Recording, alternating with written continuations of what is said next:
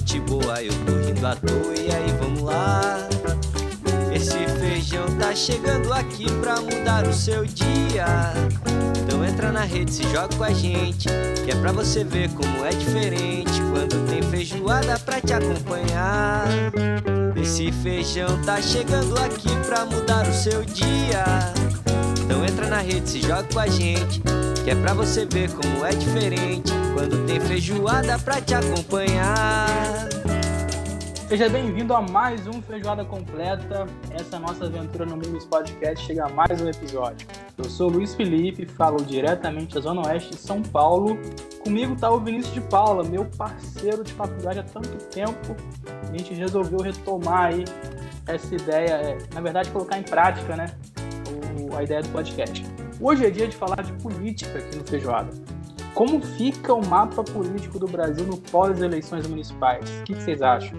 Será que o resultado das urnas vai ter alguma influência no cenário de 22, daqui a dois anos? Quais são os partidos que saíram aí como grandes vencedores dessa disputa? E quais saíram perdendo? Bom, para responder essas e outras perguntas, porque são muitas, estamos com o jornalista Marcos Mortari, editor de política do portal Infomonic e que está semanalmente também no podcast Frequência Política. A gente já vai trocar uma ideia com o Marcos. Só vou dar meu alô inicial aqui para o Vinícius. Vinícius, como é que você está, meu amigo? Tudo bem? Olá, olá, bom dia, boa tarde, boa noite e boa madrugada para quem acompanha a feijoada completa. Hoje falando de um assunto que quem não ama odeia, que são eleições, eleições brasileiras, uh, falar de urna eletrônica, que agora tão contestada é, é né? Uh, vamos falar de eleições municipais, que tem lá suas características próprias, né? Um pouco diferente das eleições uh, para presidente, as eleições para governador do estado. As pessoas estão ali diretamente ligadas, né? À, à política do seu município, a, a pele está em jogo, então algumas, alguns votos deixam de ser é, ideológicos para ser mais por conveniência, por sobrevivência, e nós temos aí um especialista para nos ajudar a entender mais do que aconteceu nessas eleições, que foi realmente uma eleição bem conturbada, mas que no final salvaram-se todos, né? Espero. Ô Felipe, muito bom programa para vocês todos e vamos tocar o barco. Marcos Mortari, prazer recebê-lo aqui no Feijoada. Para começar, Marcos, na bucha, quais são os partidos que saem como grandes vencedores aí do pleito que se encerrou no, último, dia de, no último dia 29 de novembro? Bom, primeiro, antes de mais nada, Luiz Felipe, muito obrigado aí pelo convite. Vinícius, é um prazer em conhecê-lo. Muito boa tarde, bom dia ou boa noite para quem está nos acompanhando aqui nesse podcast. É uma satisfação falar com vocês aí sobre um assunto que eu sou bastante suspeito, né? Eu, eu gosto bastante de política, então se eu me empolgar, se eu me alongar aqui nas falas, vocês, por favor, hein? É, vamos tentar bater um papo aqui é, para entender, para tirar um, algum balanço aí dessas é, eleições municipais. Né? tem muito, muito indicador, muita forma de analisar, mas, enfim. É, sobre a sua pergunta aí dos, dos partidos, né? A gente é, tem muita dificuldade de transpor um cenário, né? de, de de uma eleição municipal para uma eleição presidencial, né, de 2022. Muita gente começa a tentar entender, de fato, qual, como que chegam os partidos para 2022. Mas é importante observar essas variações, né, de, de prefeituras de cada partido, é, como que eles se comportaram no macro e também observar algumas, algumas capitais que são importantíssimas, alguns estados que são importantes para alguns partidos, né, as cidades daquele estado é, dependendo do partido que tem uma, uma, uma penetração mais regional, enfim. No grosso, no modo geral, a gente consegue observar que, por exemplo, o MDB ele continua sendo o partido mais capilarizado do país, né, o partido com mais é, municípios, né, que tem uma, uma penetração maior é, em todas as regiões do país, mas é, essa hegemonia PMDBista, MDBista agora, né, ela foi diminuindo ao longo das últimas eleições. É, o partido continua sendo o mais, é, o mais relevante nesse sentido, nesse número total de cidades, mas é, agora com é, um número menos, menor do que mil é, cidades. Né? O partido tinha 1.044 em 2016, foi para 785. Continua sendo um partido extremamente relevante para quem quer observar a cena política nacional. Mas aí a gente chama atenção para alguns vencedores, né? Foi uma eleição que, de um modo geral, é, partidos e, e, candidatos de centro-direita é, conseguiram um desempenho é, favorável, né? Foi um pouco do oposto do que aconteceu, por exemplo, em 2018, né? Que é aquela, aquela narrativa antipolítica que alçou Jair Bolsonaro à presidência da República, enfim. É, desta vez, a gente teve uma onda mais é, de eleitores mais preocupados com gestores públicos, com gente que eles já conheciam, né, candidatos que tinham alguma trajetória política, que tinham é, alguma imagem mais de gestor público para lidar com um problema tão grande quanto a pandemia do novo coronavírus. Né? Então, a gente teve é, alguns partidos tradicionais e candidatos já conhecidos tendo é, mais facilidade de serem eleitos ou reeleitos. Né? E nessa onda, de, do ponto de vista partidário, a gente viu o Progressistas, ou PP, né? A gente costuma evitar falar PP por causa da sigla, que às vezes sonoramente pode parecer PT, né? Enfim, mas o Progressistas cresceu, o PSD do Gilberto Kassab continua em um crescimento muito expressivo, né? O partido, a primeira eleição que ele disputou foi em 2012, e agora já é o terceiro partido com mais é, prefeituras espalhadas pelo país. Foi um partido que rapidamente se capilarizou e ganhou espaço, enfim.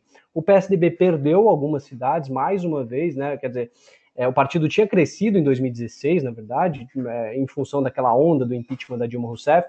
O partido perdeu um pouco de participação, agora diminuiu, mas continua com o maior número de eleitores governados por conta de São Paulo. Né? O partido continua é, com a prefeitura da maior cidade do país. É, isso é bastante relevante para o partido. O partido tem é, um, um, peso em São Paulo muito, muito importante. O estado de São Paulo é extremamente importante para os tucanos e para os planos tucanos é, do ponto de vista nacional, olhando para 2022, enfim.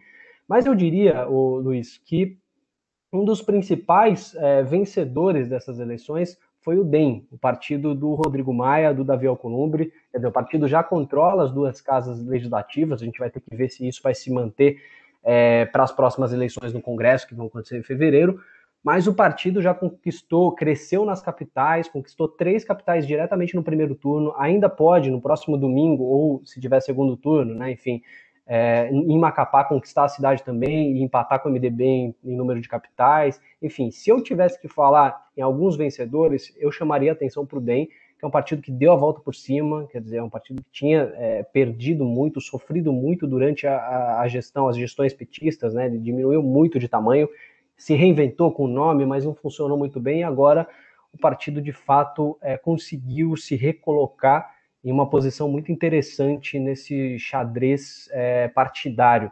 E além do DEM, eu chamaria atenção também para os republicanos, né, o antigo PRB, partido ligado à Igreja Universal, é, que tem é, uma penetração muito grande no eleitor evangélico, é um partido que vem crescendo consistentemente é, desde 2008, né, um partido que tinha 54 prefeituras em 2008 e agora em 2020 chega a 211 prefeituras, né, um partido que teve um crescimento eleição após eleição e foi ganhando essa musculatura. Por outro lado, a gente teve o PSDB perdendo um pouco de espaço, mas mantendo é, uma maior quantidade de é, de eleitores governados e o PT também, a dupla, né, que costumava é, é, disputar nacionalmente, aí polarizar nacionalmente, que perdeu mais uma vez aí nessa, nessa eleição. Eu acho que esses dois partidos foram bastante enfraquecidos nessa, nessa dinâmica, aí, se a gente olhar do ponto de vista geral, né, Felipe? Pois é, a gente está vendo aqui, né, essa derrota trágica aí para o PT, né, que era um país, era um partido hegemônico, né, no país, Uh, a gente viu os, os, indicados pelo Jair Bolsonaro, presidente Jair Bolsonaro, perdendo né, nas principais cidades, né, como Rio e São Paulo. Uh, mas você, a gente tem aí o, o, o avanço do DEM, o avanço desses partidos de centro-direita. Você acha que agora o Brasil está confirmando mesmo essa guinada à direita? Ele foi lá, estava né, né, com, com os governos de esquerda né, no Brasil, de centro-esquerda, é, a todo vapor ali até 2012, uh, e agora, depois de tudo que aconteceu, a gente foi para aquela extrema-direita. Você acha que agora está havendo uma conformação do pensamento ideológico desse novo brasileiro, nesse ambiente mais hiperconectado, todo mundo um pouco mais ligado na política? Qual é a sua opinião? Ó, oh, Vinícius, essa é uma excelente pergunta é, e é muito difícil de responder também, né? Como todas as boas perguntas. Eu acho que a gente vai ter que observar ainda, vai ter que esperar um pouco para é, ter uma, uma certeza maior aí sobre o comportamento do eleitor. Mas, assim, tem duas formas que eu acho que dá para se enxergar isso, né? Uma delas que pode é, é, é ser, um, ser um, um, uma discordância aí dessa, dessa visão de que o eleitor pode ter ido para a direita e, e se estabilizado lá, é olhar um pouco para a tendência. Né? Para 2018, quer dizer, foi um eleitor mais para a direita, para uma extrema direita, com um discurso, é, com o discurso do presidente Jair Bolsonaro, enfim, era um discurso muito mais à direita do que o, o a linha geral aí, a, a, a, média dos prefeitos que foram eleitos nessa disputa. Então a gente não sabe se isso pode ser um, um pêndulo para de novo, é, futuramente o eleitor caminhar mais para um centro e aí ficar naquela disputa centro-esquerda, centro-direita, ou se de fato ele se estabilizou, se, é, se enraizou aí nesse, nesse, é, nesse lado mais, nesse flanco mais à direita.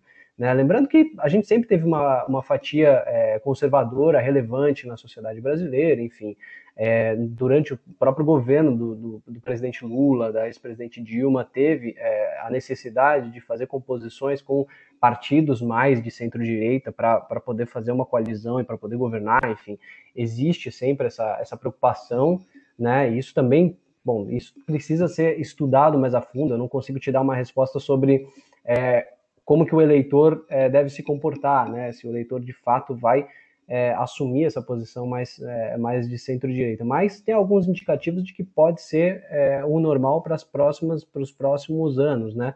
Primeiro deles é que os partidos de esquerda não tiveram um bom desempenho, principalmente o PT, né? O PT já tinha sofrido uma desidratação importante, né, de 60% nas, nos municípios entre 2012 e 2016 e agora de novo perdeu cerca de 28% das, das prefeituras que tinha em 2016, né? Ou seja, um partido que foi minguando bastante, né? O, PT, eu lembro que durante é, o governo Lula, o começo do governo Dilma, o PT disputava com o MDB, né? Estava tentando ganhar aquela musculatura de partido com uma capilaridade grande, é, partido que é, poderia fazer sombra e tá, estar presente nas, em todas as regiões do país de uma forma, em todas as cidades, enfim, né? No, no maior número de municípios possível e tal. É, eu acho que essa fotografia mudou. E aí você tem na esquerda, é, o PSB também é, diminuiu de, de, uma forma relevante, significativa, né? O PSB que elegeu, apesar de tudo, né, João Campos é prefeito do Recife. Essa é uma cidade extremamente importante, estratégica para o PSB e que nas pesquisas a gente achava até que o partido corria riscos de perder para o próprio PT. É, o PDT conseguiu é, sofrer uma desidratação bem menor, né, só caiu 6% aí o número de municípios, mas enfim, a gente não teve um partido de esquerda a, assumindo essas prefeituras que o PT foi perdendo. Né? É, isso é, é, é bem significativo, né? parece que o, o eleitor ainda não está muito confortável é, com alguns candidatos, algumas candidaturas de esquerda, embora a gente tenha que chamar atenção para alguns casos é, específicos. Né? O caso de São Paulo, por exemplo, Guilherme Boulos surpreendeu com uma campanha muito eficaz, com uma boa capacidade de comunicação nas redes sociais, né, foi ao segundo turno tendo muito menos recurso, muito menos tempo de televisão, de, enfim, é, é, recursos financeiros, enfim, apoio partidário, estrutura, mesmo assim conseguiu superar essas barreiras. Então, eu acho, o Vinícius, para ser um pouco mais, é, é para resumir um pouquinho, eu acho que é muito cedo a gente ter uma certeza sobre um padrão geral do eleitor, principalmente olhando para uma eleição municipal que ela se trata, às vezes, de problemas locais. Né? Muita gente chama as eleições municipais de eleições para síndico, né? que é, de fato, é uma eleição muito mais é, relacionada às questões políticas locais, aos problemas das próprias cidades, enfim. Então, é difícil, às vezes, a gente fazer essa transposição. E quando a gente faz, tem que ser feito um pouco com alguma cautela. Então, eu recomendaria uma, uma, uma calma para a gente é, esperar o que vai se desenhar em 2022, enfim, 2024, nas próximas eleições. Marcos, é, a pergunta, aproveitando a pergunta do Vinícius, né, é, questão da tendência aí do eleitorado mais para a direita, mais para o centro, mais para a esquerda, só para situar a galera que acompanha o Feijoada, será que a gente conseguiria definir, numa linha geral, quais partidos se encaixam aí no espectro político? Quem está mais à, à esquerda, quem está numa esquerda mais centro, quem está no centro, quem está à direita centro, quem está à extrema direita. Você acha possível fazer esse exercício de maneira prática, pra, só para a galera poder assimilar? Claro, claro. É, essas definições né, de centro, de direita, esquerda, são sempre é, bastante relativas e complicadas, ainda mais para a gente que não, não trabalha né, na área de ciência política, né? Sempre é, é, um assunto bastante polêmico, né, sobre essa, essa divisão, né? Quando a gente, por exemplo, fala, né, do, do entre aspas centro, né, que é um grupo que se auto-intitulou centro, né, o DEM, o PSDB, o MDB, esses partidos estão claramente um pouco mais a centro-direita, né? Mas que eles é, construíram uma, uma, caminhada mais ao centro em função de você ter um governo de direita, né? Um, um presidente que foi eleito com uma plataforma de extrema direita, né? Então é, a gente tem um, um, cenário que acaba empurrando esses partidos que também são de direita um pouco mais para a esquerda, né? E eles ficam eles eles tentam construir essa imagem de partidos de centro, né? Na esquerda é um pouco mais fácil de você definir, né? Os partidos de esquerda, que hoje são os partidos que fazem oposição ao presidente Jair Bolsonaro. Né? Então você tem o PDT, você tem o PSB, você tem o próprio PT, que costuma ser o partido que puxa um pouco é, esse grupo, né? É, pelo menos foi assim nos últimos anos, lançando uma candidatura presidencial, é, tendo essa candidatura presidencial como protagonista, né? A gente não sabe como isso vai ser é, em 2022 em função do próprio desempenho do PT. Essa hegemonia do PT na esquerda está sendo bastante questionada. Né? Além do PT, do PSB, do PDT, você tem o PCdoB, você tem a Rede, o PSOL, né? o PSOL que ganhou é, bastante expressão aí nessa eleição, né? saiu de duas prefeituras para cinco, sendo que uma dessas cinco é Belém, né? o partido agora governou Belém com a volta do, do Edmilson Rodrigues, que já foi prefeito de Belém, vencendo uma eleição que parecia muito a eleição de 2018, viu, Felipe? Parecia aquela polarização, aquela, aquele cenário é, bem clássico, né, do, de um candidato outsider fazendo aquele discurso de combate à corrupção e anti-esquerda, enfim, e um candidato mais à esquerda, mais com uma, com, com uma trajetória já política, né, com alguma experiência política, né, o Edmilson Rodrigues já foi prefeito, foi deputado, deputado federal, foi deputado estadual, enfim, já tinha, é, já era conhecido pelo eleitor e fez um, uma, uma campanha, um discurso muito mais é, associado a essa questão da gestão pública, caminhando um pouco para centro-esquerda. Mas mesmo nesses partidos de esquerda, Felipe, depende muito da dinâmica. Né, você tem candidaturas muito mais ao centro em, em, partidos como PDT e PSB em alguns casos, né? A eleição, por exemplo, de, do Recife, né, que polarizou PSB e PT no segundo turno, o PSB fez uma campanha extremamente antipetista e que apelou para alguns valores muito conservadores do, do, do, eleitor do Recife, né? apontando é, para algumas até fake news é, sobre a candidata Marília Reis do PT, né? falando é, que, ela, que ela era contrária aí ao público evangélico, falando algumas questões religiosas dela, de comportamento, enfim, é, apelando um pouco para esse espírito mais conservador de parte do eleitor. Então, mesmo na esquerda, quer dizer, você tem dinâmicas, né? É, é, é um pouco volátil esse tipo de conceito. Mas se a gente tivesse que definir os partidos, né, colocar eles numa caixinha, de fato, esses seriam os partidos de esquerda. E aí você teria no, no centro, centro-direita, né? Mais, é, mais ao centro hoje, você tem o PSDB, o MDB em algumas é, regiões, né? Depende muito. O MDB é um partido que varia muito, né? O MDB do Pará é um, o MDB do Rio Grande do Sul é outro. Né, depende muito o, comportamento também com a região e como esse, é, é, esse, essa bancada estadual do partido, né, esse núcleo, esse diretório estadual é, se relaciona do ponto de vista nacional também, né? Então depende, varia muito, mas você tem nesse centrão, nessa, nessa, nessa geleia, né? Você tem PSD do Kassab, que é um partido que nasceu com aquela definição, né? Do não somos de direita, não somos de esquerda, muito pelo contrário, né? Dizer, tinha aquela aquela aquela, aquele problema existencial, né? Nós queremos ser de centro, então é, é, essa, essa tentativa de se colocar como um partido de centro desde o início, né? O PSD é assim, o PL é assim, né? Que é o antigo PR. O Republicanos é um pouco mais, é, mais ainda para centro-direita, né? Para direita, por esse vínculo também, né? Com é, valores mais conservadores, com é, posições mais associadas a um eleitor é, que considera muito a questão religiosa, né? Enfim, esse partido já está mais à direita, né? É, o progressista, por exemplo, o progressista, por exemplo, é um partido que esteve no governo Lula, esteve no governo Dilma, esteve no governo Temer, está no governo Bolsonaro agora cada vez mais, e se especula que o presidente Jair Bolsonaro possa integrar o partido para disputar uma reeleição, enfim. É, esses partidos são mais difíceis de você definir em função disso. Eles são muito mais pragmáticos e muito mais fisiológicos, digamos assim, do que, é, do que apresentam uma agenda mais é, ideológica, mais é, calcada em algumas bandeiras. Eles são mais pragmáticos, né? Sim. Ô, Marcos, você, você falou da esquerda, né? E a gente viu o. E você também citou, né? Justamente a questão do, do PSOL, né? Se destacando dentro da esquerda, o PT perdendo um pouco de dominância da própria esquerda, que tudo bem, tipo, o antipetismo, né? Ele existe ali da galera que já é da direita, obviamente, ou aquele brasileiro que votava por conveniência, isso pelo menos na minha opinião. Uh, mas aparece, mas parece que o PT perdeu dominância até dentro da esquerda. Você concorda com isso? Você, ou você acha que isso se reduziu mesmo a, a questões municipais? O que, que você espera da esquerda, né, enquanto nas organizações partidárias? Olha, Vinícius, eu se, se, eu não concordar com essa avaliação, eu diria que hoje a sombra sobre a hegemonia petista é muito maior né, do que era antes. Quer dizer, o partido conseguia empurrar sua candidatura e ter é, mais influência e liderar, de uma certa forma, os partidos de esquerda antes, e hoje esse não é um cenário dado. É, não, é, não é óbvio agora você considerar, ah, o PT vai ter uma candidatura em 2022.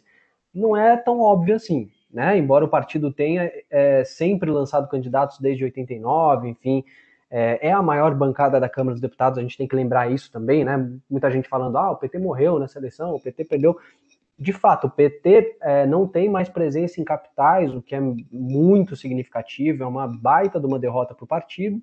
Tem que considerar também que o partido, em relação a 2016, cresceu nas, nas, nas 95 cidades é, é, com mais eleitores, né, as, as 95 com 200 mil habitantes ou mais, é, habitantes não eleitores, desculpa, que são as cidades que têm segundo turno, né? É, mas mesmo assim, o, o partido sofreu um tombo enorme. A gente vê, sim, PS, é, PSB e PDT é, fazendo cada vez mais dobradinhas e se aproximando, já ensaiando uma aliança para a candidatura de Ciro Gomes é, na presidência, à presidência da República em 2022, o que coloca o PT, quer dizer, o que faz uma sombra muito grande. E aí em São Paulo, o desempenho é, surpreendente do Guilherme Boulos, ele, ele reforça esse cenário, né? Você tem um, um nome que é um nome, um nome jovem, né, que tem é, condições de alçar voos maiores já representando uma certa renovação na esquerda, uma renovação que no PT foi muito prejudicada. Né? O partido ele, ele acabou girando muito em torno da figura do ex-presidente Lula. É, tem as suas razões, né? O presidente Lula é uma figura muito grande, né? Uma, uma figura que ocupa muito espaço no partido e, e acaba também, pelo lado bom para o partido, acabou é, inflando o partido, fazendo com que é, o partido crescesse muito, né? O, o, o governo presidisse a, a República por, é, por quatro mandatos, né? Na verdade, três mandatos, e aí a Dilma Rousseff sofreu impeachment, enfim, o partido que cresceu demais, mas ao mesmo tempo é, evitou essa discussão de renovação, ficou muito é, girando em torno desse personalismo, e agora isso começa a, co é, a cobrar seu preço. Né? O PT não tem é, lideranças é, em ascensão que sejam óbvias, que sejam unanimidade no partido, que tenham construído essa imagem, né? Você tem o Haddad e tudo, mas quer dizer, o Haddad teve uma dependência muito grande do próprio Lula. Na campanha de 2018 foi assim, né? Enfim, eu acho sim que o PT tá, tá em maus lençóis e, e, e corre sérios riscos de perder essa capacidade de liderar o campo da esquerda. Os outros partidos cada vez mais encontram espaço para contestar essa posição do PT. E vai ser importantíssimo ver como que o PT vai se comportar agora na Câmara dos Deputados e no Senado, mas principalmente na Câmara, é, nos próximos dois anos. Se nas eleições, por exemplo, para a presidência da Câmara, o partido vai fazer uma aliança pragmática com uma candidatura é, defendida pelo Rodrigo Maia para ter posições relevantes nas comissões, na mesa, é, e de fato exercer um poder mais claro, ou se ele vai tentar firmar a posição na esquerda e, e correr o risco de, de novo, é, ficar em um segundo plano. Lembrando, mais uma vez, né, o PT é a maior bancada da Câmara, então é um partido que pode usar essa posição privilegiada no Congresso é, para tentar evitar, ou pelo menos mitigar, os danos, mais uma vez, é, sofridos aí numa eleição municipal. Agora, voltando ao, tema eleições municipais, né? Em 103 municípios brasileiros, o resultado dessa eleição está subjúdice. É, se a gente somar a população dessas cidades, são mais de 4 milhões e 900 mil pessoas sem saber quem será o próximo prefeito. É, queria que você falasse um pouco sobre isso, por que isso acontece, você acha que isso torna o processo menos legítimo? É, queria também que você fizesse uma análise, mas ao mesmo tempo colocasse sua opinião enquanto jornalista aí da área política. É, cara, é, é muito difícil, né? Porque é, a gente imagina que quando se, se encerra um processo eleitoral, a gente já vai conhecer o, o, os governantes, os, enfim, os prefeitos, e a gente já sabe por quem a gente vai ser governado, mas tem uma série de um número muito grande aí de eleitores que não conhece ainda, é, não sabe qual, qual vai ser o desfecho, né? As, as questões aí estão é, passando por processos, por avaliações na justiça. Isso é muito mais comum do que a gente imagina, né? A gente costuma acompanhar muito mais a política nacional, nos estados, enfim, mas essa incerteza existe a cada eleição, enfim. E é natural que seja assim, né? Que as candidaturas são contestadas, em algum momento você tem o rito do judiciário que precisa do seu tempo para fazer as análises e você vai é, tem a, chance de recurso de quem se sentir prejudicado, né? Enfim, muitos prefeitos que tiveram é, é, a candidatura de uma certa forma impugnada, enfim, é, esse é o devido processo legal. Só que o devido processo legal às vezes acaba se confundindo e acaba é, é, indo um pouco na contramão e acaba se chocando, vai se conflitando com essa, essa questão, né, de essa necessidade, né, de conhecer quem vai ser o, o, o governante, enfim, como que vai ser o, a, a, próxima gestão. Né? Essa confusão toda, ela, obviamente, que, que, que, gera uma insatisfação no eleitor, né, deve gerar uma frustração e muita, né, muita preocupação, né, o eleitor não sabe é, quem vai ser o prefeito, como que vai ser a, a, o planejamento da cidade, muitas vezes isso se arrasta mais tempo ainda, né, e quando não, é, existe o risco aí de, de, de, perda de mandato por conta de uma questão eleitoral ao longo do mandato. Né? A gente viu isso até em nível nacional. Né? A, a juíza Selma, senadora, foi eleita, depois de um ano no cargo, ela teve a, a candidatura, a, na verdade o cargo, ela foi caçada do cargo por conta de uma fraude eleitoral cometida né, ao longo da campanha. E, inclusive, nessa eleição agora, a gente teve a eleição suplementar, né, a eleição é, extraordinária para senador é, ocupar esse cargo aí que estava vago da juíza Selma. Enfim, isso acontece, isso é bastante frequente. Né? Aí tem que analisar caso a caso, precisa olhar um pouquinho, né, para ver se teve algum abuso de fato de candidaturas, né? Você tem é, é, alguns locais que já foi definido que haverá uma nova eleição, né, que, que é, essa houve uma candidatura ilegal aí, né, que, que não estava de acordo com é, o que era exigido pela, pela Justiça Eleitoral. Enfim, isso acontece. É, em Porto Alegre mesmo a gente viu é, uma situação curiosa, né, que foi é, é, o José Fortunati, que já tinha sido prefeito, é, tendo uma, a, a, sua chapa impugnada por conta do vice que não que, que supostamente não teria é, se filiado a um partido no prazo máximo dado pela Justiça Eleitoral, né, o, o rito eleitoral dá.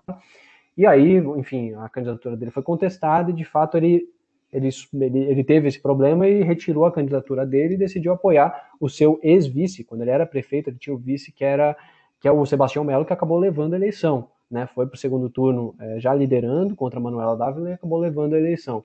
Então, esse tipo de questionamento, é, é, a judicialização, isso é muito comum, né, os tribunais é, eleitorais trabalham demais aí ao longo das eleições, seja para julgar é, outdoor irregular, seja para julgar as, as, propagandas que tem alguma, alguma calúnia, difumação, informação errada, enfim, algum ataque aí abaixo da linha da cintura entre os candidatos, enfim. E aí acontece também, tem os casos mais, mais graves que envolvem, como sanção, a perda de mandato, né? Isso faz parte, faz parte da nossa democracia, da nossa forma de construção, e acaba tendo como, como ônus aí é, esse problema, né? De às vezes a gente tem uma, uma, uma incerteza muito grande, mas é do nosso processo mesmo é, democrático, né? da nossa forma de organização. A gente tem até, por exemplo, cada democracia tem as suas, é, os seus ônus também da forma como elas são construídas. Né? Nos Estados Unidos, por exemplo, é, a contestação toda da candidatura do, do presidente Donald Trump é, com relação aos resultados aí é, favoráveis ao Joe Biden, enfim, a gente viu, é, a gente passou dias aí sem saber, né, quem que tinha sido eleito presidente dos Estados Unidos. Agora ainda o presidente Donald Trump ainda tenta é, recursos, mas tem perdido, tem sofrido derrotas, enfim, tudo indica que já está cristalizada a, a eleição do Joe Biden, enfim. É, essa, esse tipo de incerteza é normal e, e, é melhor que seja assim do que que arbitrariedades sejam cometidas, né, Luiz? Que candidatos sejam é, expressamente impedidos de se, de se lançar antes de se ter um julgamento, é, um processo, um devido processo legal, enfim.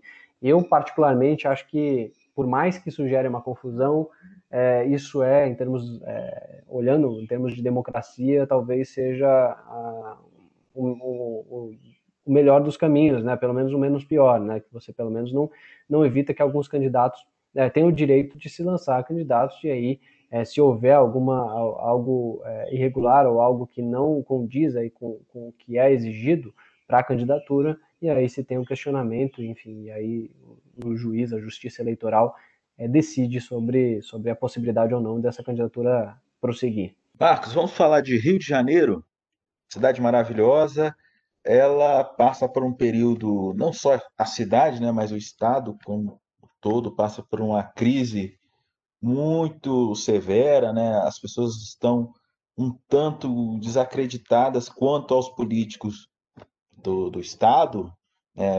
Você tem um histórico aí dos últimos governadores, todos envolvidos com, com a justiça, com problemas, presos.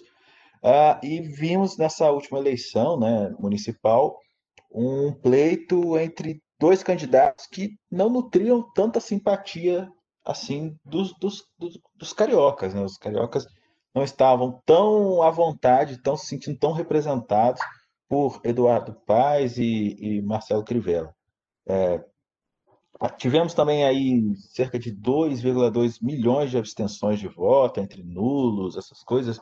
É, também tem a questão do Covid, né, que também, também influenciou, mas o eleitor está um pouco desanimado. Eu digo isso também como um, um, um, eleitor carioca ali, um carioca ali da Clara, ali do interior do estado do Rio de Janeiro, mas conversando com amigos cariocas da Gema também, que estavam extremamente é, chateados com as eleições do Rio de Janeiro. O que, que você acha que está acontecendo no Rio?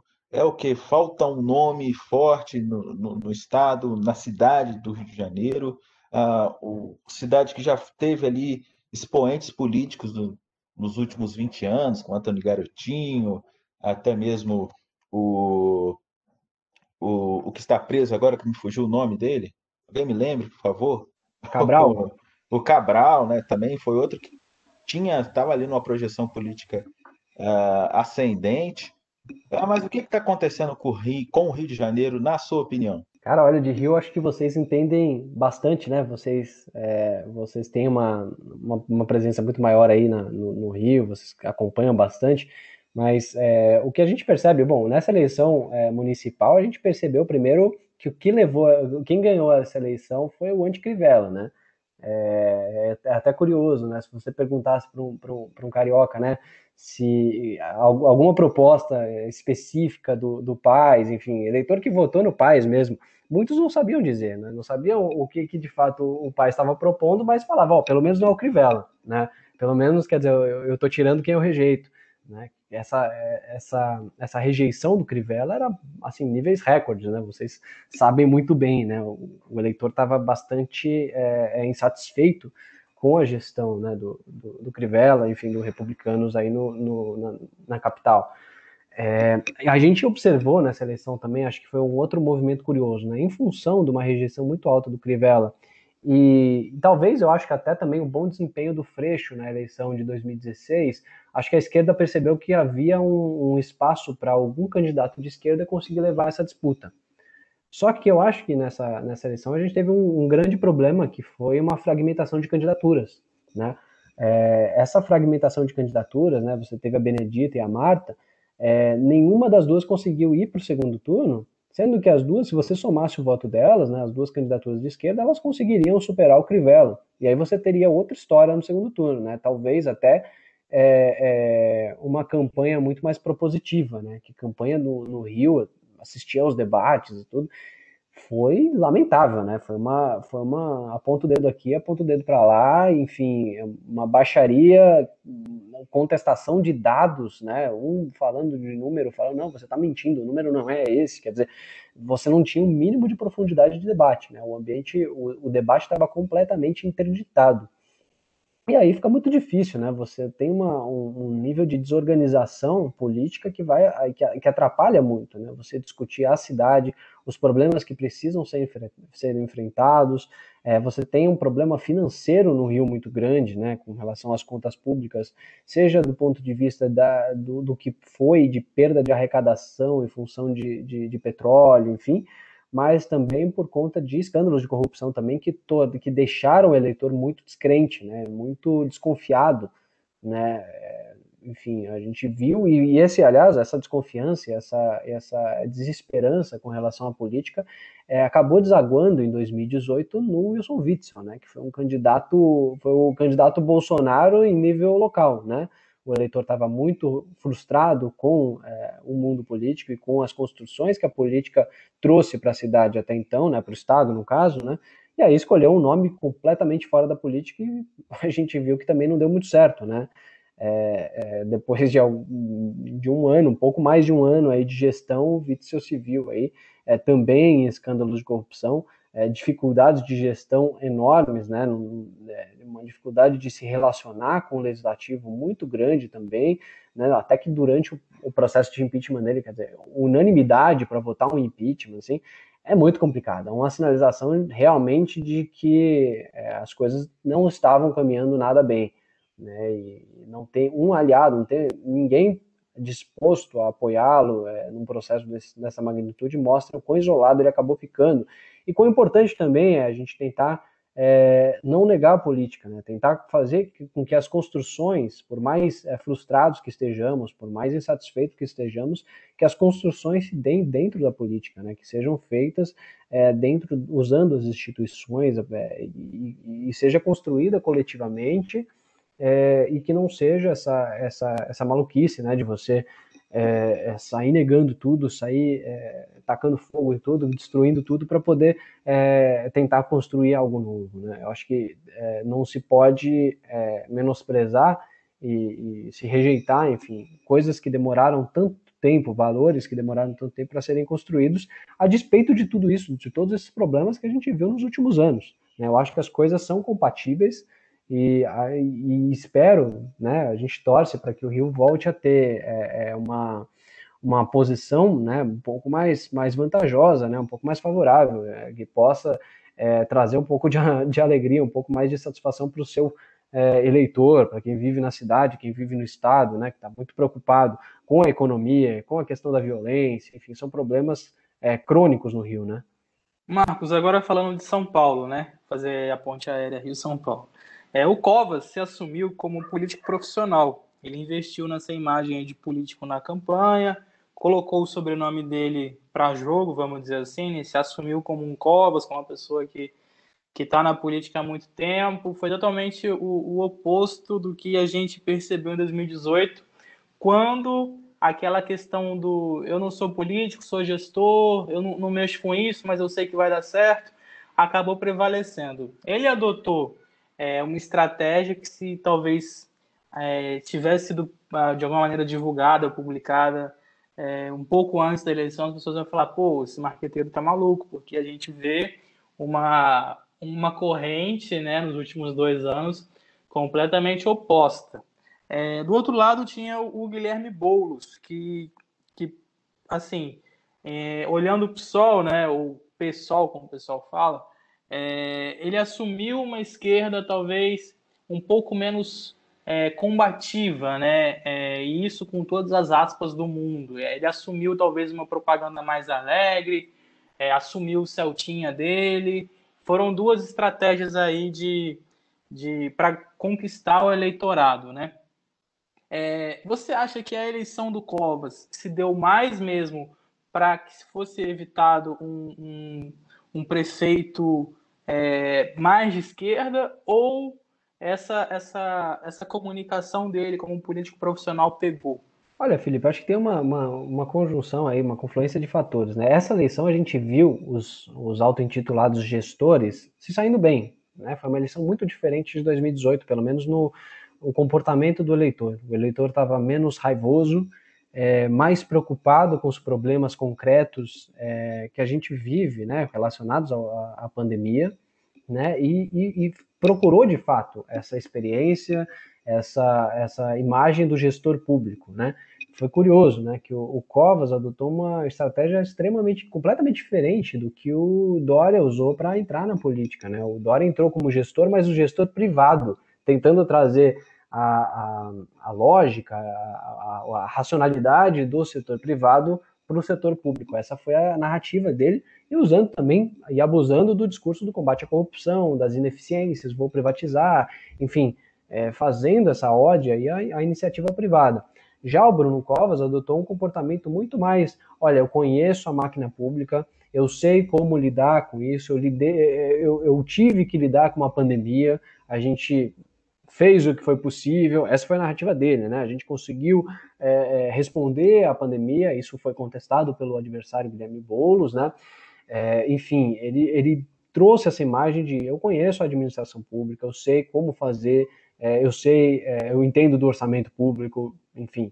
E apontando para o Boulos como a figura do inexperiente, do, do, de, de um possivelmente um radical. Né? O Boulos trabalhou muito para desconstruir essa imagem de radical, né, justamente acho que usando muito bem as redes sociais, como você colocou, né, a questão do Celtinha, é, a questão dele, aqueles vídeos que ele abordava pessoas na rua que o criticavam e conversava com essas pessoas, dialogava e tentava expor o lado dele, que ele não era bem assim, enfim, sobre as ocupações do MTST, enfim, ele, ele quebrava esse gelo e tentava trazer uma imagem muito mais leve, né, e que funcionou muito bem. Nas redes sociais, o Boulos comandou o debate. Né? Ele tinha pouco tempo na TV, mas ele sempre, ao longo da campanha toda na internet, ele foi o candidato que puxou, né? o candidato que teve muito mais reverberação, que, é, que, que, que, mobilizou muito mais os eleitores. Os eleitores estavam muito mais interessados em falar em bolos, em compartilhar conteúdo do Boulos, ou até mesmo criticar o Boulos, do que falar no Covas.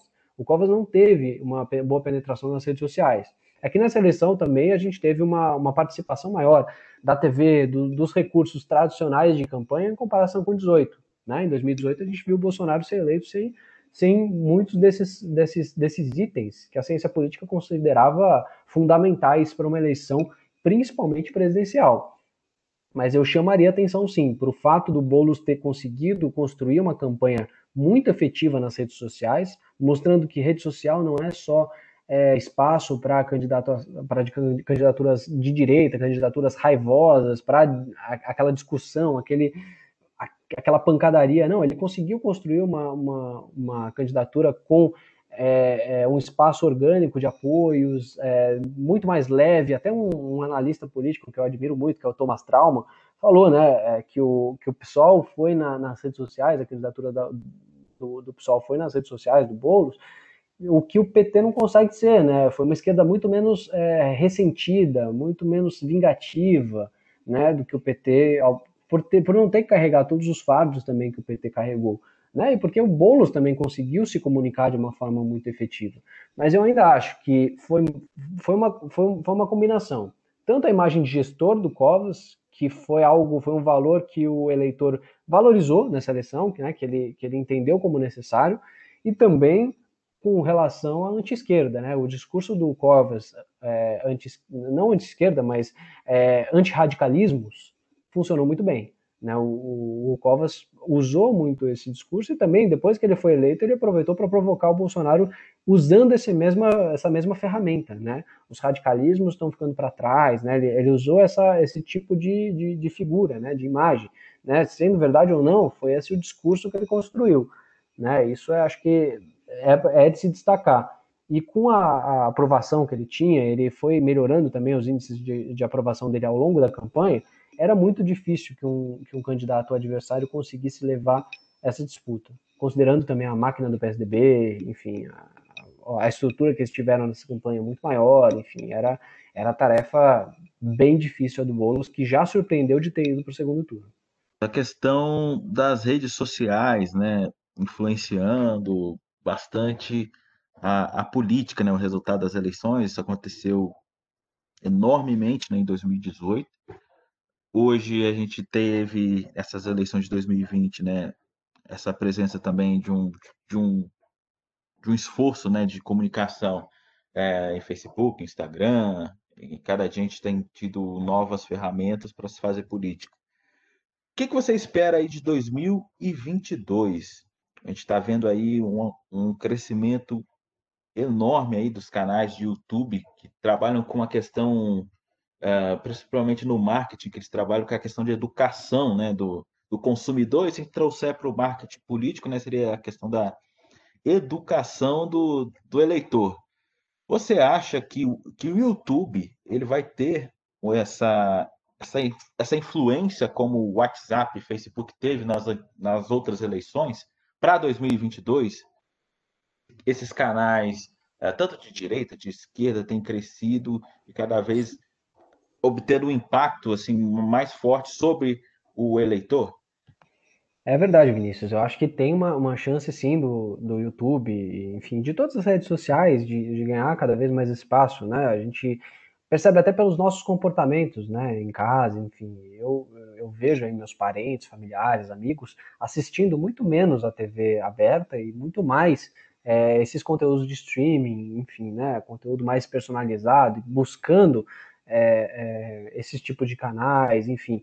Então, é, é, é, natural imaginar que eles vão ter um papel bastante relevante na, nas eleições. Eu acho que cada vez mais os candidatos eles têm que olhar a, a forma da comunicação como uma convergência, né?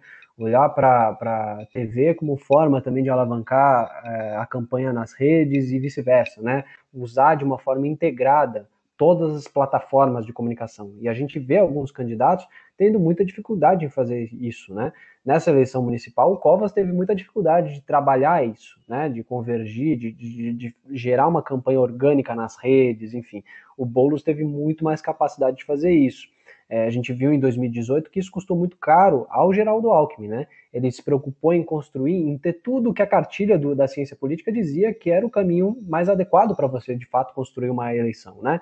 É, fez um arco de alianças enorme, conseguiu trazer boa parte dos partidos para a sua coligação, é, teve muito tempo de TV, conseguiu fazer todo, é, fazer toda a lição de casa mas não trabalhou as redes sociais e as redes sociais foram decisivas para a eleição do presidente Jair Bolsonaro. Claro, a gente teve o episódio da facada, a gente teve uma outra conjuntura, mas eu acho que as redes sociais vão continuar com uma importância. Talvez não sejam, é, não, não seja exatamente como foi em 2018. Talvez eu acho que a gente vai caminhar para algo mais integrado e para, é, enfim, para uma preocupação nesse sentido.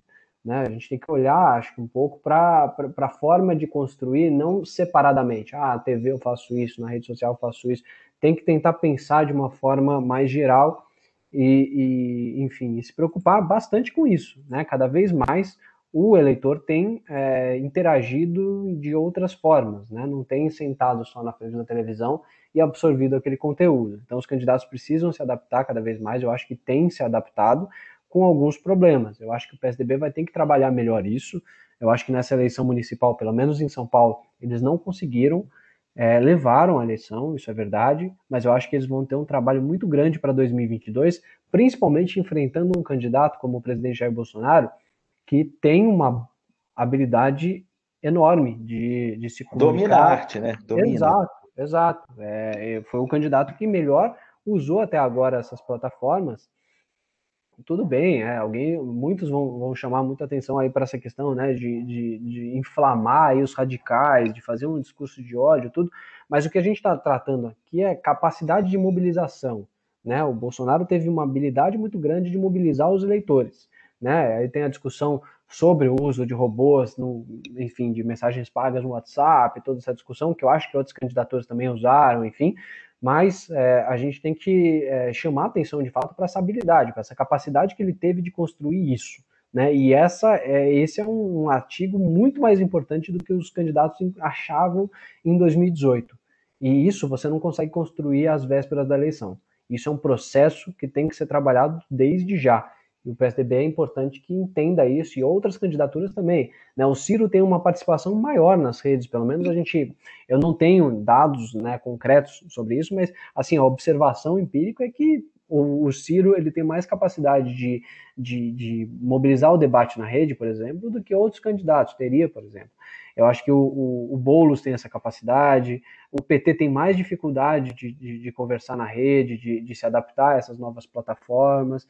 Enfim, tudo isso a gente tem que observar. Né? Eu acho que não adianta você construir é, só uma, uma candidatura é, competitiva usando os, os, os, critérios que se avaliava no passado. Né? Cada vez mais a gente tem que pensar nessas novas plataformas e, como você disse, né, esses canais de YouTube e tudo, isso tem dado audiência, as pessoas têm visto e tem dado muita credibilidade para alguns canais, para algumas pessoas que estão em ascensão. Né? A opinião dessas pessoas, de fato, é importante para muitos eleitores. Eu acho que pode ser um caminho é bastante promissor para muitos dos, dos, dos, candidatos aí, olhando para 22. O Vinícius fala de, dessa questão das redes sociais, né, do avanço do YouTube, o próprio WhatsApp já se sedimentando como ferramenta né, importantíssima nesse processo de escolha do eleitor. É, queria provocar em você, Marcos, não sei, uma reflexão aí sobre o papel do jornalismo é, nessa mudança aí de ecossistema. É, a gente acompanha muito o, o, que é publicado em relação a uma candidatura ou outra. É, queria, assim, saber de você é, qual o papel que o jornalismo é, pode cumprir nos próximos anos, uma vez que, que a gente vive essa reinvenção aí de modelos no discurso político. Você acha que, que a cobertura jornalística ela segue, seguirá é, a mesma ou acredita-se em alguma variação aí, de forma que, que leve sempre né, para os eleitores é, informações verdadeiras, né? Olha, Felipe, eu, eu acho que a gente está no momento em que o jornalismo é cada vez mais fundamental, né? Porque é, como, como, enfim, verificador de informações, como fonte é, é, crível aí, né, com credibilidade para é, é, a disseminação das informações, para o eleitor de fato se informar, é, isso cada vez mais fica importante, principalmente uma sociedade é, da, em que é, cresce esse fenômeno das fake news. Né? E eu acho que é um grande problema que a gente ainda não aprendeu a enfrentar. Né? conhecemos melhor esse problema ao longo dos últimos anos, mas é um desafio muito grande, principalmente quando a gente pensa é, na crise que o jornalismo vive, as estruturas das redações, é, são muito mais enxutas e é muito mais difícil fazer é, jornalismo, eu acho que desse ponto de vista, né, de, de pessoal, de equipe, de, de, de condições financeiras para se fazer o trabalho, e ao mesmo tempo o desafio, é, do ponto de vista dessa, dessa questão das fake news, é muito maior. Né? Quer dizer, sempre, sempre existiu boato, sempre vai existir, mas o problema é que é, a tecnologia e a forma aí de disseminação faz com que é, hoje essas notícias falsas, esses boatos, se espalhem muito rapidamente e seja muito difícil você fazer um fact-checking é, ao mesmo tempo, simultâneo, e que tem um potencial é, igual ou maior, né? É muito difícil. A disseminação da notícia falsa é muito maior do que da, do, do remédio, né? Quer dizer, o veneno vai que espalha de uma forma que a gente não consegue é, é, fazer frente a isso. E a gente não, acho que não aprendeu né? E principalmente quando se trata de, de informação falsa também de, de figuras públicas. Né? Acho que a, a, presidência do Donald Trump ensinou muito o, o, jornalismo lá, fez com que o jornalismo tivesse que aprender muito lá fora, né, nos Estados Unidos, aqui também um pouco a do Bolsonaro, enfim, é, por algum, a, alguma estratégia de comunicação diferente. Né, e que muitas vezes o Trump usava e abusava de informações que eram claramente falsas, né? E aí os, os veículos foram aprendendo a lidar com isso. Ainda estão, né? É, de, quer dizer, a gente tem que noticiar, mas como que a gente vai noticiar isso se a gente está propagando a informação falsa que ele disse e a gente sabe que é falso? Como contextualizar isso e entregar da melhor forma para o leitor? É, é, é, são decisões muito difíceis e que a gente não estava acostumado a ter que tomar.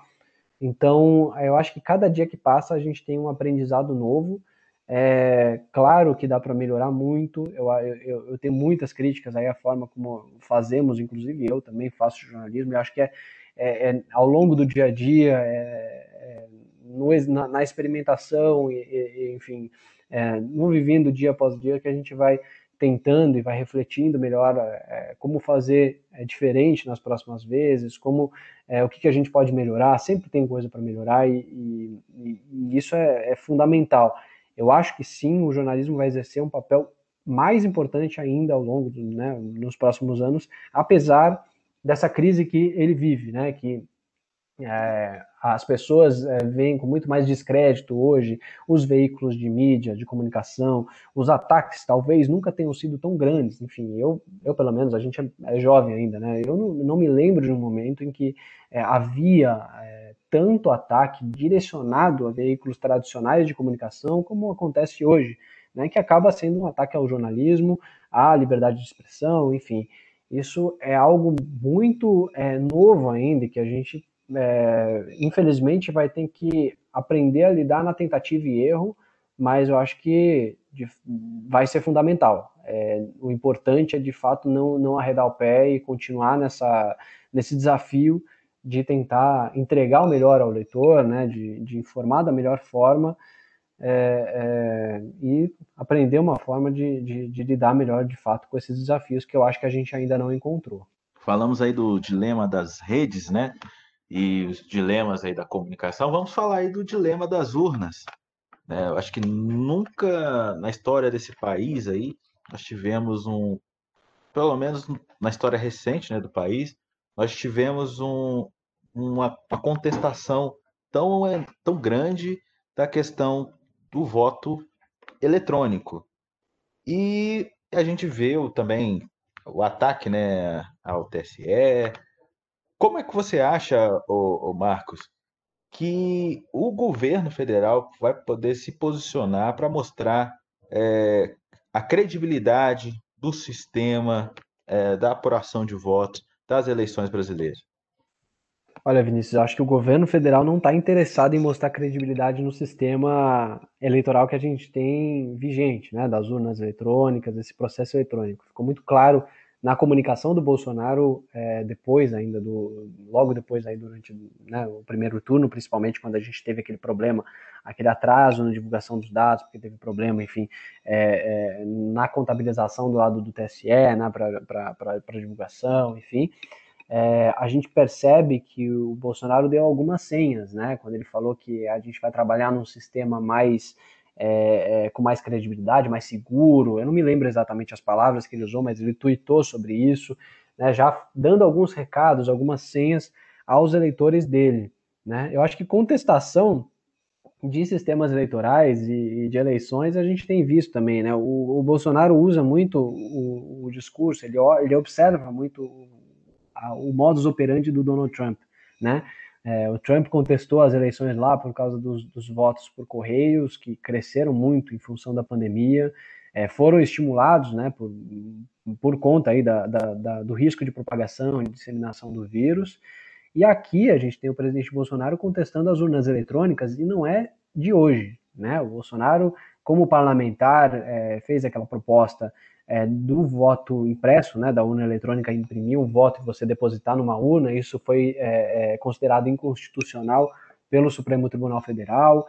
É, ele, no ano passado, no começo desse ano, né, quando ele foi visitar os Estados Unidos no início da pandemia, ele estava na Flórida, se eu não me engano, disse que houve fraude na eleição que o elegeu, que é algo surpreendente, né? Um presidente falar, olha, eu fui eleito e teve fraude, porque era para ter ganhado no primeiro turno. Quer dizer, ele é, usou e fez essas acusações sem até hoje ter apresentado uma prova. Já faz é, é, oito, nove meses que ele fez aquela, a, a, aquele discurso, né, que ele fez, que ele, que ele disse, fez aquelas acusações e até hoje não foi apresentada uma prova é, com relação ao nosso sistema eleitoral, eventuais fraudes na urna eletrônica, enfim.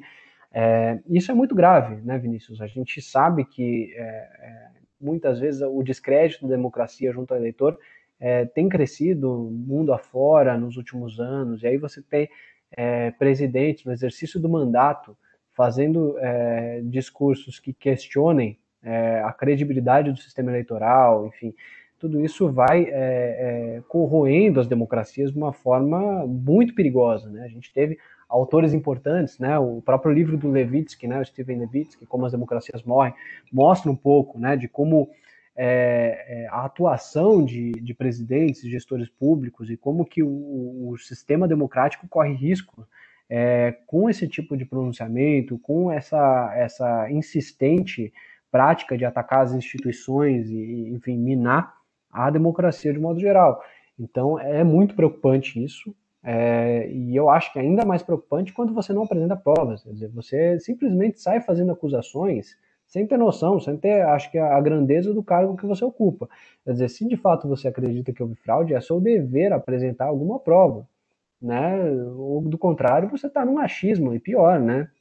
Você está, de fato, é, é, promovendo uma, um caos aí, né? Você está você tá trazendo, a, tirando a legitimidade do, do sistema, tentando minar essa, essa credibilidade, sem, cara, sem qualquer um indício, sem qualquer né, apontamento, quer dizer, aqueles vídeos de gente falando que não, não conseguia apertar o número 7 na urna, enfim, tinha uma série, né? Sempre, esse tipo de coisa sempre acontece né? Mas é, eu acredito que a gente tem uns bons sistemas eleitorais aqui no Brasil, né? Primeiro turno a gente teve aquele problema, mas no segundo é, é já conseguiu se resolver, né? A divulgação foi é, não passou por grandes é, turbulências. Lembrando, a gente passou, quer dizer, a gente fez um processo eleitoral numa pandemia, é, um, é uma dificuldade a mais e que precisa ser levado em consideração. É, há questionamento sobre o TSE ter centralizado a contabilização, né, não ter deixado com os TRS como acontecia e tal, mas enfim, é, tudo isso para dizer que é muito preocupante esse tipo de ataque às instituições, principalmente quando você não tem evidências e, e enfim, é, é soa muito irresponsável. E isso pode, é, pode custar caro, sabe? Isso pode é, trazer efeitos que a gente ainda não conhece, né? Que a gente ainda não é, não observou em toda a sua magnitude, né? Marcos, ainda nesse assunto, nesse tema, né, você vê o sistema de votação de certo modo é, ameaçado para 2022, essa questão da urna eletrônica, é, fazendo um pouco do, do, do paralelo aí do, da, da, questão da eleição americana, né? É, a gente vê o Donald Trump contestando é, o resultado pelo Twitter, a gente vê algumas pessoas aí da, da direita brasileira também naquele primeiro momento se posicionando de maneira pró-Trump, né? A gente vê o silêncio do, do, presidente Bolsonaro, que até então não se não reconheceu a vitória do Biden. É, aproveitando, eu queria saber, né, se, se você entende que o nosso sistema eleitoral de certa forma, sofre alguma ameaça para o próximo pleito, já que é uma eleição aí que vai eleger governadores, é, deputados federais é, e o presidente, né? Olha, Felipe, é, é, sempre muito preocupante que um presidente é, é invista tanto em, em minar um, um, sistema eleitoral, né? Um, a forma como ele é aplicado hoje, né, aqui no Brasil mas eu confesso que eu não vejo muita, muito risco de mudança assim, nas urnas eletrônicas, enfim, eu acho que é um sistema bastante consolidado, é, que vem é, dando resultado, vem demonstrando sua eficiência, sua eficácia. É, eu acho menos provável, acho que o Bolsonaro vai ter problemas muito maiores aí para ter que enfrentar ao longo aí dos próximos anos, próximos dois anos, é, para insistir nessa, nessa questão. E outra, né? Se, se, esse sistema é mantido, quer dizer, caso ele venha a ser derrotado, né, a gente não sabe, está muito cedo para fazer qualquer projeção, ele já tem uma desculpa, né? O Trump está usando muito bem isso, né? O, o Trump vai sair é, da presidência nos Estados Unidos dizendo que venceu a eleição, né? E, e, pode concorrer daqui a quatro anos, né? Pode tentar de novo, ninguém sabe. Enfim, é, é uma forma dele manter vivo o trumpismo mesmo tendo sido derrotado nas urnas. Né? Fica muito difícil para alguns membros do Partido Republicano que fizeram o discurso Trump, que e, e abusaram até dessa, desse modus operandi, é, faz com que eles não tenham muita saída também de dar um cavalo de pau agora e abandonar o, o, o líder, entendeu? E eu imagino que, que, que, enfim, siga um pouco essa lógica. Acho que o Bolsonaro ele, ele tem problemas maiores aí, é, o ano que vem agora, a gente está no último mês que vai ter auxílio emergencial, a gente não teve uma, uma alternativa construída e parece que não vai ter, quer dizer, milhões de brasileiros que estão sendo assistidos por um programa é, criado em função da, da, do, dos efeitos perversos aí da pandemia, é, podem ficar desassistidos, podem ficar sem programa algum, até sem ir para o Bolsa Família, né, em função é, de, dos critérios, enfim, é, a gente, o, o, presidente pode sofrer uma, uma perda de popularidade muito grande por conta disso. A gente pode ter um, um, a gente tende a ter um momento social muito mais dramático é, no ano que vem. A questão econômica, né, é, é as sinalizações sobre é, é, o compromisso fiscal, a situação das contas públicas é muito mais preocupante também, e o presidente às vezes dá alguns sinais vacilantes com relação a isso, e isso pode gerar um estresse maior, enfim, qual que vai ser a posição que o presidente vai adotar com relação a isso, qual vai ser a capacidade dele de entregar algumas reformas, como, por exemplo, a PEC emergencial, é, enfim, a reforma tributária que vem sendo discutida há anos e, e, e, de fato, ela não tem conseguido avançar no Congresso Nacional e no próprio governo. É, tem uma série de problemas que vão ter que ser enfrentados ao longo desses, desses dois anos e o presidente não tem uma maioria para fazer o que ele quer no Congresso Nacional. Hoje ele tem uma base muito mais sólida do que ele tinha um ano atrás, mas ao mesmo tempo também não é uma base que permite a ele aprovar qualquer coisa que ele queira. Lembre-se que a pauta, a pauta de costumes não conseguiu avançar da forma como ele prometia fazer. Então, e o Bolsonaro está caminhando cada vez mais para esse centro. Né? Eu acho que se essa eleição de 2020 tem alguma coisa a mostrar também nesse ponto de vista nacional, é que os partidos do Centrão ganharam muito mais força. O Bolsonaro, os candidatos que o Bolsonaro apoiava, muitos deles não tiveram um desempenho bom, foram derrotados nas urnas. A maioria dos candidatos que o Bolsonaro fazia as lives e indicava voto e pedia voto, quer dizer, não foram reeleitos, não foram eleitos ou reeleitos, enfim.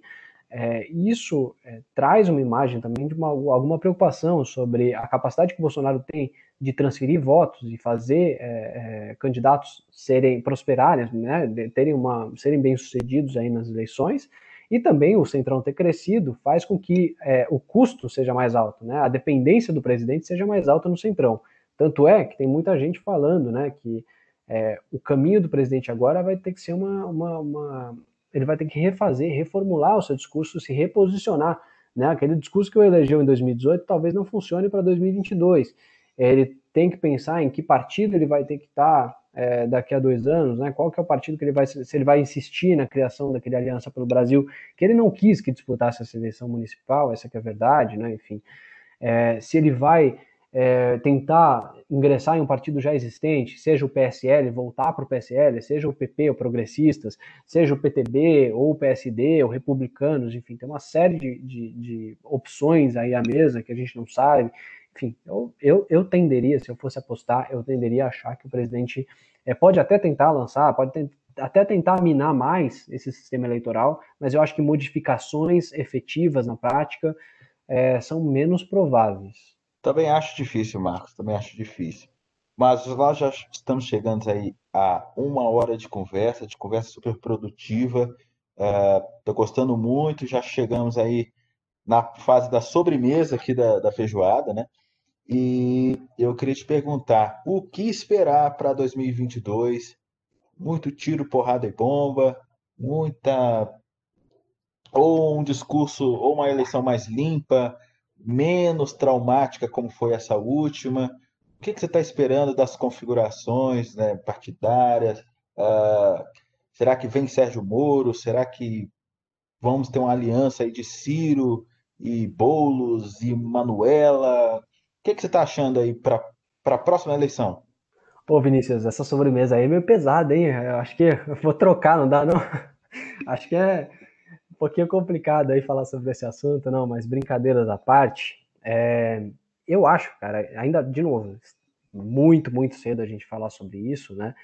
É, mas a gente tem que observar, primeiro, como que o presidente Bolsonaro vai se reposicionar nesse mercado eleitoral, né? Ele vai ter que é, escolher um partido e vai ter que escolher uma narrativa e uma posição a ser ocupada. Ele ocupando essa posição, as outras peças vão se mover. E como que essas outras peças vão se mover? É, a gente é outra pergunta que a gente vai fazer. É, hoje, eu acredito que seja que a chance do Bolsonaro ir para um partido já estabelecido é maior, bem maior do que era no passado. Né? Existe um, um, cenário que favorece uma escolha de se candidatar, por exemplo, pelo PP, o Progressistas. É, alguns é, pontos aí que podem ir contra essa, um movimento nesse sentido é que o Bolsonaro ele quer ter mais controle sobre as estruturas, sobre a estrutura do partido que ele vai se lançar. Esse foi o motivo da briga no PSL. Né? Foi por isso que ele deixou o PSL.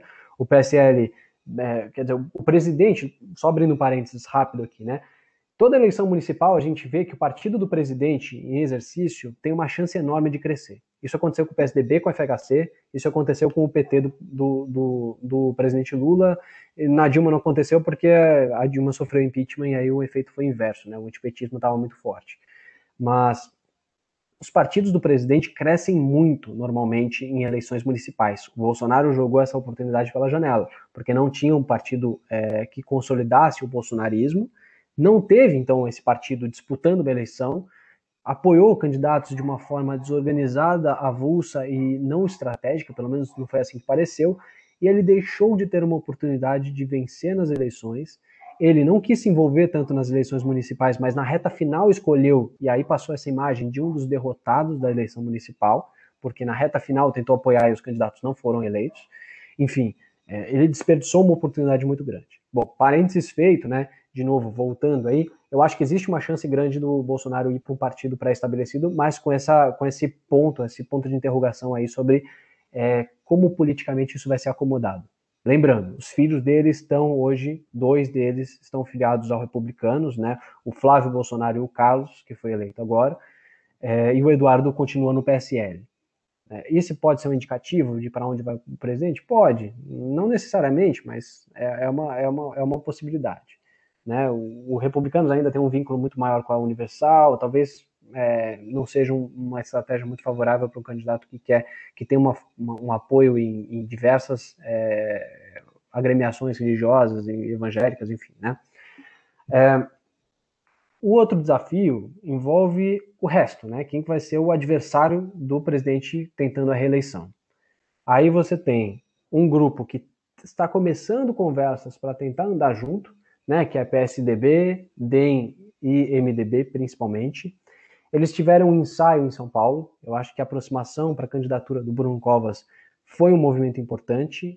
A vitória do Covas foi um aceno é, é, é assim bom para esse grupo, né? Foi uma boa notícia para esse grupo, deu certo, né?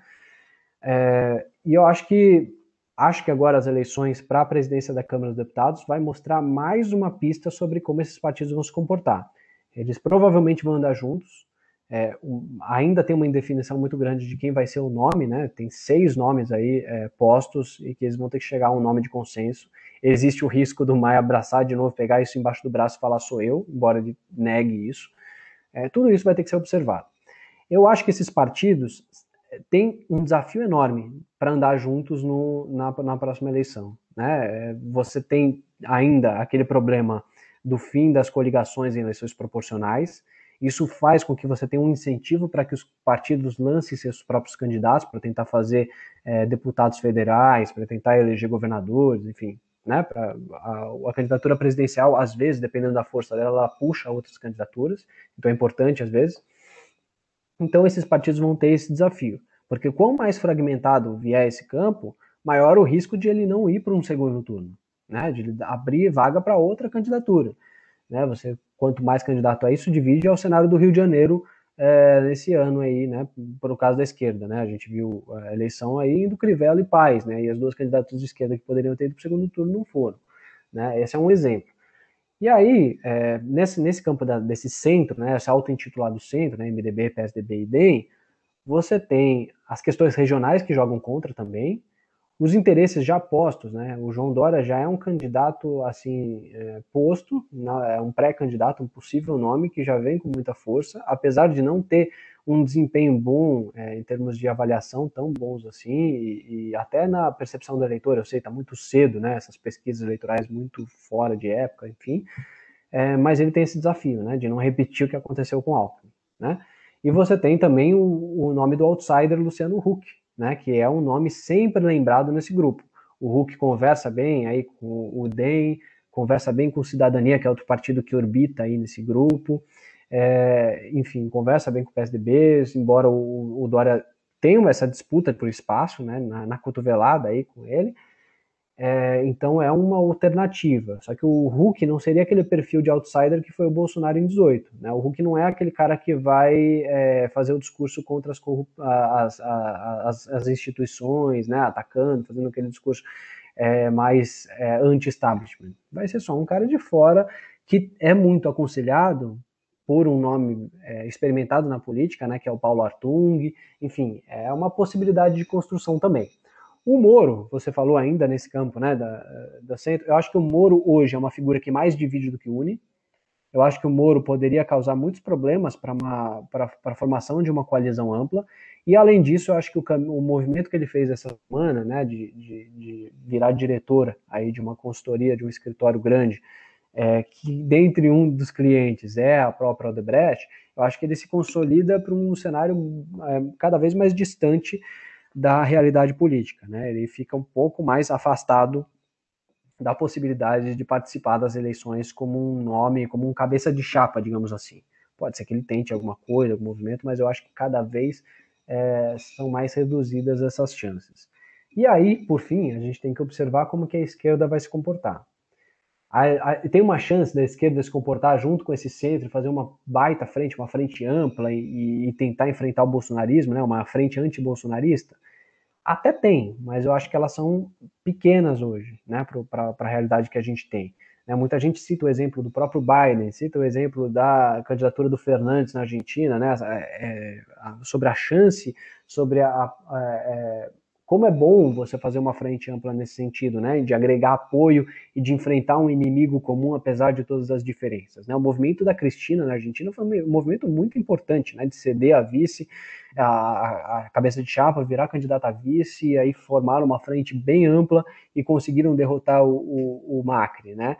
Nos Estados Unidos era mais fácil, o sistema é bipartidário, mas também houve é, uma agregação, aí, um, uma capacidade de agregar é, candidaturas é, candidaturas não, grupos sociais e políticos é, de diferentes flancos, né? E conseguiu, de fato, o apoio enfático de nomes mais à esquerda, enfim, ele conseguiu construir um arco de alianças é, em é, setores da sociedade que foi muito importante para derrotar o Trump, mais até do que a própria paixão à candidatura do Biden.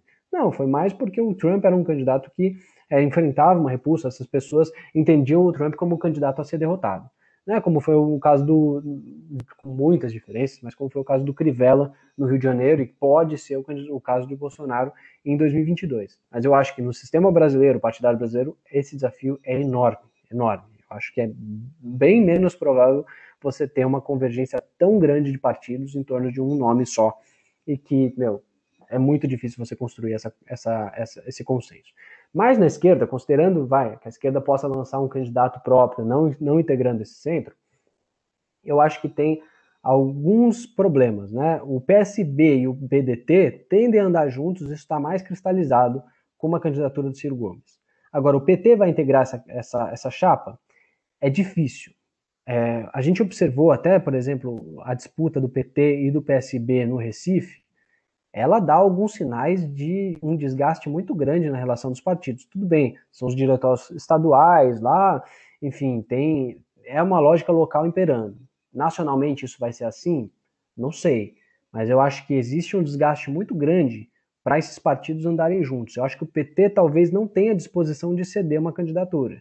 Assim, olhando com a fotografia de hoje, né? É, Para esse grupo todo, seria muito interessante ter uma candidatura única. Né? O PCdoB, enfim, o Flávio Dino já falou sobre isso. É, é muito complicado. É, é, é, a gente nunca viu o PT ceder uma candidatura presidencial. Então seria um movimento inédito. Tudo bem que a gente também não vê o PT tão fraco quanto ele está hoje, né? enfraquecido em termos de, de municípios, em termos de, enfim, de ter um nome claro para lançar para uma candidatura competitiva, né, a menos que o Lula consiga é, juridicamente é, o direito de se candidatar, né, dependendo das decisões que ainda estão no Supremo Tribunal Federal. Enfim, isso é um movimento a ser observado. É, eu acho, assim, honestamente, eu acho muito difícil. Eu acho que o PT deve lançar uma candidatura própria, até observando 2018, como foi. O partido foi derrotado presidencialmente? Foi. Quer dizer, mas ele vinha de uma eleição municipal que perdeu muito espaço, perdeu prefeitura pra caramba. Mesmo assim, em 2018, o PT elegeu a maior bancada da Câmara dos Deputados. O, a candidatura do Lula foi muito importante para o PT manter um tamanho bem considerável na Câmara. Isso foi alguma estratégia. Se o PT tivesse aberto mão da candidatura e apoiado o Ciro Gomes, não sei, qual que poderia ter sido o desfecho? Isso é impossível a gente prever, a gente, né, imaginar o, o né? Mas é, fazia, tinha uma lógica, tudo bem, bastante individualista, né? Mas tinha uma lógica nesse movimento. Talvez essa lógica continue fazendo sentido para o partido em 2022. E aí, para a esquerda, fica difícil. Sem o PT, esse grupo pode ter dificuldade de, de ter um nome viável e atrair os votos que votariam no Lula, por exemplo, ou num candidato indicado pelo Lula. E para agregar mais um problema na esquerda, você tem um problema entre aspas, né? Se você olhar essa, essa dificuldade de você ter um candidato único, né? Considerando que esse pode ser um melhor, a melhor chance para a esquerda de um modo geral, é o fato do Boulos ter virado ainda mais um nome nacional. O desempenho do Boulos em São Paulo já o coloca naturalmente como um nome é, pelo qual a, as discussões sobre 2022 na esquerda precisam passar. E aí fica é mais um componente, mais um ator que você vai precisar dialogar e vai precisar, é, de alguma forma, compor. Né? O Boulos pode não ser candidato em 22? Pode, mas ele já é uma figura que tem um potencial de nacionalizar muito grande. É um cara que pode disputar em 2026, enfim, pode disputar mais para frente. Ele é um cara muito jovem ainda, né, que teve um desempenho em São Paulo bastante significativo. Então eu diria, o Vinícius, é, já me alongando bastante, né, eu, eu diria que, eu, que é, esse é o principal mosaico, assim, saber como que as forças vão chegar em 22, né, qual, como que vai ser essa dança das cadeiras, além de observar a popularidade, como que o Bolsonaro chega na disputa, né, não só olhando para é, qual partido que ele vai, qual vai ser o discurso que ele vai adotar, como que vai ser essa reacomodação dele, porque ele não vai ser mais um candidato outsider, né? É difícil, cada vez mais difícil você fazer um discurso de outsider tentando reeleição, né? O Trump ainda tentou usar um pouco isso, né? Emular um pouco desse discurso na, nas eleições americanas, mas talvez esse não seja o caminho. É, mas como que o Bolsonaro chega? Como que a economia vai estar até lá? O Bolsonaro vai ficar tão preocupado com a, com a popularidade dele no curto prazo, a ponto de adotar uma, uma postura muito mais heterodoxa do ponto de vista econômico? Se isso acontecer, isso vai estressar ainda mais a economia e que pode pesar na popularidade dele mais para frente. Então é um, é um, é um quebra-cabeça que a gente está começando a montar, a colocar a primeira pecinha na mesa. É, ainda tudo precisa ser montado para a gente conseguir observar melhor isso. Mas, assim, de pronto, essa acho que essa é, esses, esses são os pontos que eu acho que é, são importantes da gente ficar monitorando ao longo desses dois anos. Marcos, você fala do, do Boulos, né, nessa resposta, que, que a quantidade de votos que ele teve é, já dá, vamos dizer assim, um salvo-conduto para ele ser um nome a ser considerado em 22, talvez para compor ou até mesmo para abrir alguma negociação no sentido de, de existir uma frente ampla, né? É, queria fazer esse exercício com você com mais dois nomes aqui de São Paulo, que juntos tiveram aí é, um milhão de votos aproximadamente, um pouquinho mais, na verdade, né? São nomes da direita, é o Celso Russomano e o Arthur Duval. É, se você soma o percentual deles no primeiro turno, vai a aproximadamente 20%. São nomes de direita, né? Queria sua opinião em relação a, a como eles se posicionam aí no, no espectro, na verdade nem no espectro, né? Nessa na movimentação já pensando em, em 22? Olha, é, individualmente, assim, o Russomano e o Arthur Duval, né, para além de são, são figuras diferentes, né? O Arthur Duval explorou mais também aquela questão da, da do, do, do, outsider, né? Um cara que ainda está chegando, né? Que é deputado estadual, enfim. E o Russomano é um nome já muito mais experimentado, já conhecido pelo eleitor, tanto que largou na frente, sempre tem o efeito do cavalo paraguaio, né? Sempre tem aquela, aquele problema de é, se mostrar uma candidatura inviável ao longo do tempo, né? Pelo menos o eleitor vê assim, né? Começa muito bem e depois cai. Eu acho que o russomano acaba, mesmo com, com, com fracasso nessas eleições é, municipais, acaba tendo um holofotezinho para a candidatura de novo de, de deputado federal. Né? É um movimento muito cíclico. A gente vê isso às vezes, tá, o Felipe, de candidatos que tudo bem, ele tinha chance de ser eleito, ele, ele, ele, era um dos cotados, né? Não é o caso de, quer dizer, de uma candidatura que, ah, não tem chance e tudo, ele vai se candidatar, mas é só para o exercício aqui do, do, da reflexão, né? Tem muito candidato que se lança é, com poucas chances de ser eleito, mas já pavimentando o caminho para uma candidatura dois anos depois, né? Porque o cara já constrói uma, uma, uma, campanha, tem estrutura, vai aparecer na imprensa pra caramba, né? Vai ganhar mídia, vai fazer propaganda, tem dinheiro, enfim, e começa já a, a estruturar um movimento para lançar uma candidatura mais para frente e aí ser um nome mais competitivo, ou para pelo menos manter o nome em evidência e tentar alguma coisa, né? Talvez, não sei, eu não, eu não, acompanhei tão de perto como que foi o processo decisório no PCdoB, por exemplo mas talvez a candidatura do Orlando Silva tenha sido um pouco nesse sentido. né? Era um nome que dificilmente teria uma, uma condição, mas é que também o PCdoB tem um problema é, que vai enfrentar da cláusula de desempenho, né? O partido corre riscos sérios aí de, de, de ser, de, de ficar, né? De, de, não cumprir o requisito aí da cláusula, né? Na próxima eleição. Então, é, o partido tem algumas preocupações a serem a serem atacadas aí, então talvez isso faça sentido também. Mas eu acho que o movimento do o movimento dos dois, tanto do Russomano como do Arthur Duval, vai um pouco nesse sentido. Talvez o Arthur Duval na próxima eleição tente ser deputado federal, né? Tente é, subir mais uma escadinha. O Russomano talvez tente, tente se manter é, na Câmara dos Deputados. Ele, ele é um deputado que tem uma, um índice de votação alto, né? Ele consegue também. É, não sei se na última eleição ele, ele, ele elegeu é, ele conseguiu levar muita gente com ele, mas enfim, é um nome que pode ajudar também o partido, né? É, o Republicanos, lembrando, né, no nosso começo da conversa, é um partido que tem crescido sistematicamente, né? Um partido que tem é, ocupado cada vez mais prefeituras, é, tem é, se desenvolvido bastante, né? Tem criado um, um, uma estrutura orgânica também de partido com é, com uma reflexão ideológica também dentro do partido, enfim, é um partido que tem se estruturado no campo mais conservador, mas que tem se estruturado né, para as próximas, enfim, para as próximas eleições, e lembrando também que o partido tem um dos possíveis nomes aí que podem disputar a presidência da Câmara dos Deputados, que é o Marcos Pereira, que é o presidente do partido, hoje é vice-presidente da Câmara dos Deputados, ele pode ser o escolhido aí a ser sucessor do Maia, apesar de eu achar que ele não é o favorito porque esse bloco do Maia vai precisar correr atrás de apoio do, dos partidos da esquerda, e talvez o Marcos Pereira não seja um nome que agrade a esquerda pelo partido, que abriga filhos do presidente Bolsonaro, pelas posições também muito mais conservadoras desse partido. Né? Talvez para o PT faça mais sentido o MDB do Baleia Rossi, por exemplo.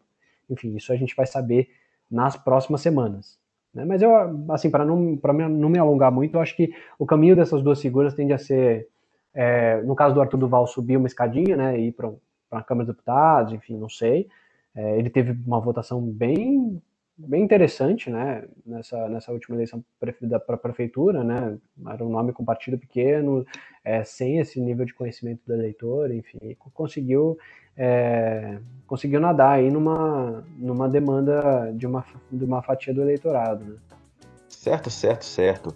Nós já concluímos aí a nossa sobremesa, chegamos aí na hora do cafezinho e eu vou passar a bola novamente para o Marcos Bortari para saber que para que o ouvinte do Feijoada Completa consiga te encontrar. Quem quer falar com você, te encontra onde, além do Infomoney, o, o Marcos?